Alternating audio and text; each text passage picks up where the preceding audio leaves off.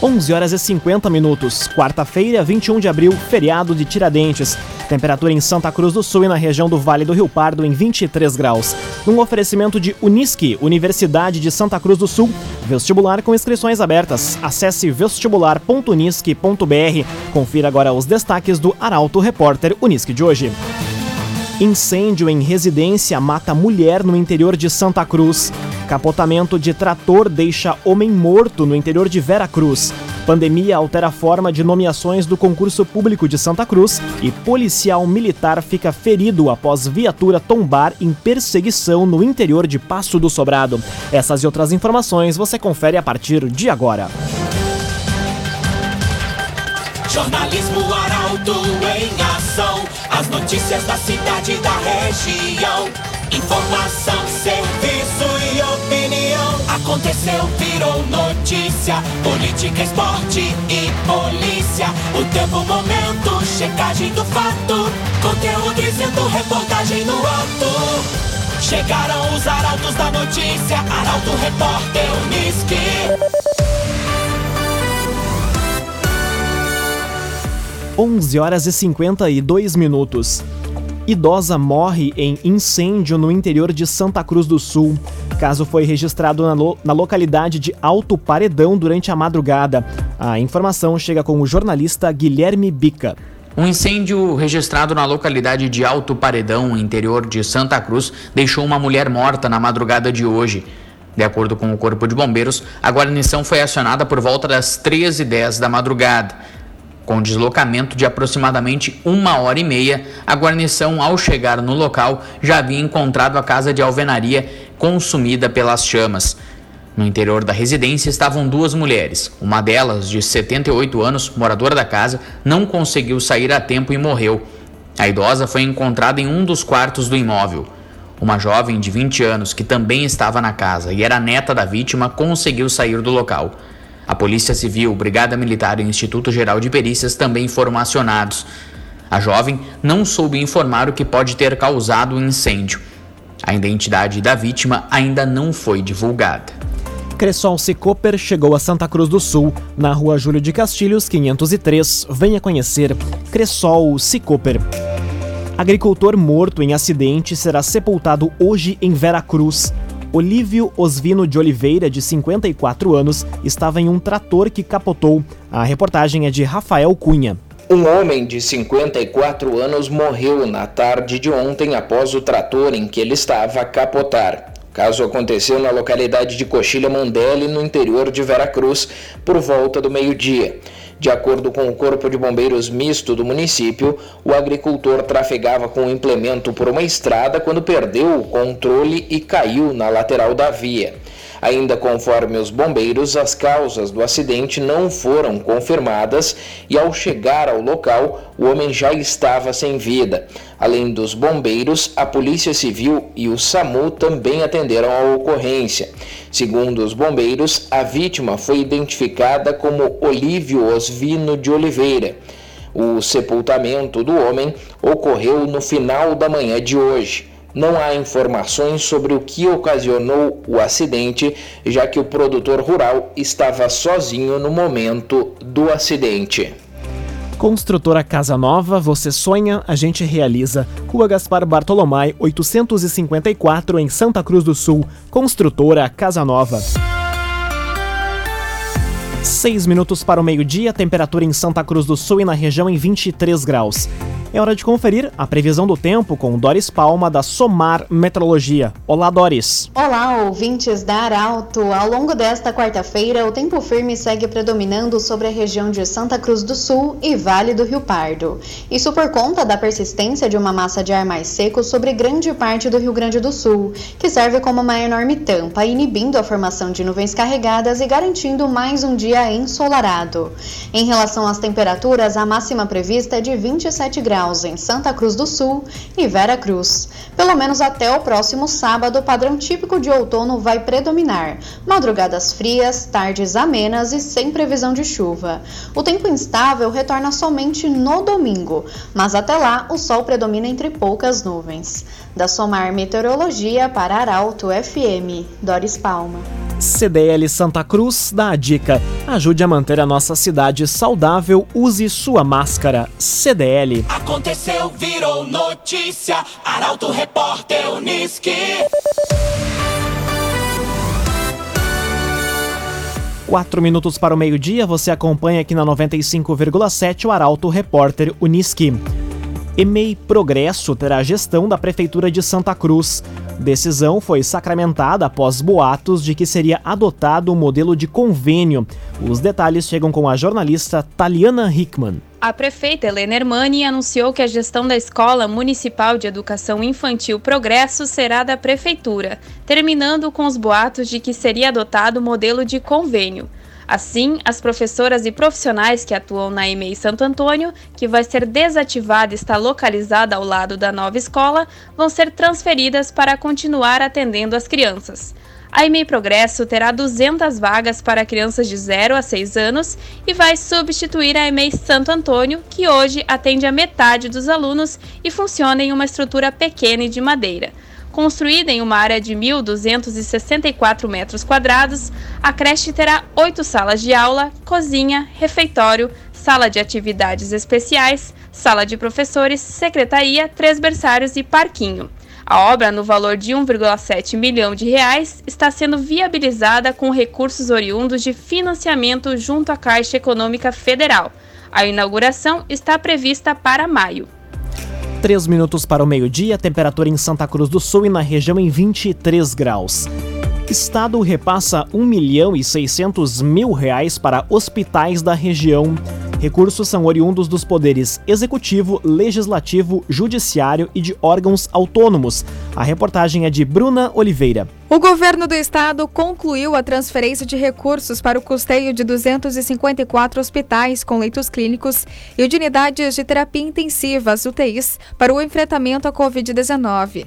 Nas últimas horas, foram repassados recursos a cada um dos 173 hospitais filantrópicos e públicos, sob gestão estadual e contratados pelo Estado.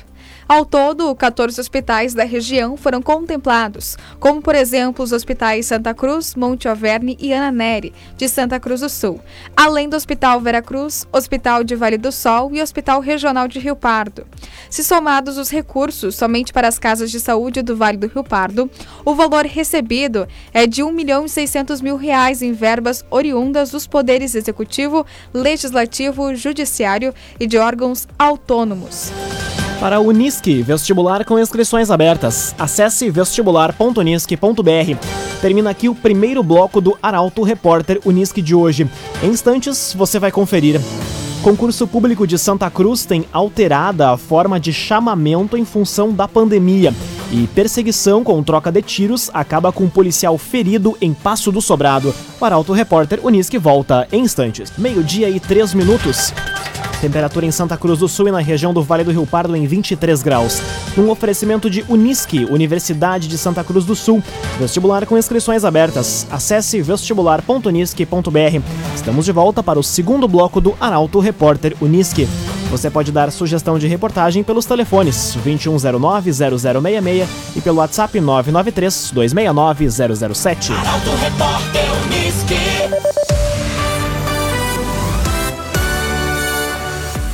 Pandemia altera a forma de nomeações do concurso público de Santa Cruz. Desde o ano passado, a Prefeitura empossou 54 profissionais da lista do certame realizado em fevereiro de 2020. A reportagem é de Luísa Adorna. A Prefeitura de Santa Cruz já empossou 54 aprovados do concurso público realizado em fevereiro de 2020. Fora os profissionais que já atuam, há ainda 28 pessoas que foram nomeadas mas recusaram os cargos. Já os outros 202 participantes, do total de 284 aprovados, aguardam contato do executivo, o que pode ser feito até quatro anos após as provas. Segundo a Secretaria de Administração e Transparência, a realidade poderia ser diferente em um cenário sem pandemia. Em março do ano passado, com a criação da Lei Complementar 173, as nomeações de aprovados em concursos públicos brasileiros passaram a ser restritas. A permissão neste período ocorre em caso de substituição, ou seja, caso outro servidor venha se aposentar, falecer ou pedir exoneração. por conta da limitação imposta pela Lei de Enfrentamento à Pandemia, a Secretaria de Administração e Transparência passou a efetuar contratações quando há necessidade de novos profissionais no quadro municipal. Para isso, os chamamentos para o contrato são realizados com base no banco de aprovados do certame de 2020.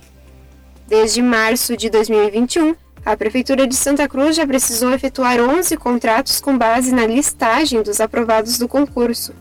Entretanto, as negociações são cabíveis apenas com justificativas sobre o quanto aquele novo gasto é necessário em meio à crise da pandemia. Entre os cargos mais procurados estão os da área da saúde, por conta do coronavírus, mas também da área da segurança pública e vigilância, para o cumprimento de restrições e acompanhamento dos casos de dengue no município. Trevisa Guindastes, Força Bruta, Inteligência Humana. A loja da Avan de Santa Cruz foi edificada com a parceria da Trevisan. Contato Trevisan 37 17 33 66. Carreata de São Jorge Guerreiro vai percorrer principais ruas de Santa Cruz. Evento acontece no próximo sábado. As informações chegam com Gabriel Filber. Com pedidos pela saúde da humanidade, a vigésima carreata de São Jorge Guerreiro será realizada neste sábado, dia 24, em Santa Cruz do Sul. O tradicional evento terá início às 10 horas da manhã e irá percorrer as principais ruas da cidade. A ação é uma realização do templo de Umbanda Pai Ogum Beira-Mar e Manhanchum e em virtude da pandemia, todos os participantes da carreata deverão permanecer dentro dos veículos com seus IPIs. O caminhão, que tradicionalmente conduz as baianas, não irá conduzi-las a fim de evitar aglomeração.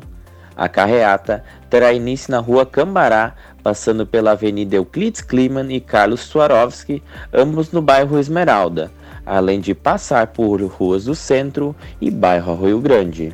Laboratório Santa Cruz, há 25 anos, referência em exames clínicos. Telefone 3715-8402. Laboratório Santa Cruz. Conteúdo isento, reportagem no ato. Arauto Repórter Uniski. Meio-dia e sete minutos, você acompanha aqui na 95,7 o Arauto Repórter Uniski. Policial militar fica ferido após viatura tombar em perseguição no interior de Passo do Sobrado. Criminosos que estavam em uma moto conseguiram fugir após troca de tiros. A informação chega com a jornalista Kátia Kist. Um policial militar ficou ferido após uma viatura tombar no interior de Pasto Sobrado. A ocorrência em Rincão do Sobrado iniciou com a perseguição a uma motocicleta que estava em atitude suspeita na noite de ontem. De acordo com a Brigada Militar, o acompanhamento dos indivíduos teve início na estrada Rincão Nossa Senhora, também interior de Pasto Sobrado. Houve troca de tiros. No momento do acidente, dois soldados estavam na viatura que tombou. Um deles sofreu ferimentos e foi encaminhado para atendimento no Hospital Santa Cruz. A identidade do brigadiano não foi divulgada. Ele permanece internado. O estado de saúde não foi confirmado. Os criminosos que estavam sendo perseguidos conseguiram fugir após o tombamento da viatura. Meio-dia, 8 minutos, temperatura em Santa Cruz do Sul e na região em 23 graus. Intervenções que vão alterar o trânsito no bairro Belvedere em Santa Cruz começam nesta semana. A intenção é tornar as ruas Lindolfo Graunder e Guilherme Kim mão dupla. O repórter Rafael Cunha retorna e traz os detalhes. As intervenções nas ruas Lindolfo Gravunder e Guilherme Kuhn, localizadas no bairro Belvedere, em Santa Cruz, vão ser iniciadas nesta semana.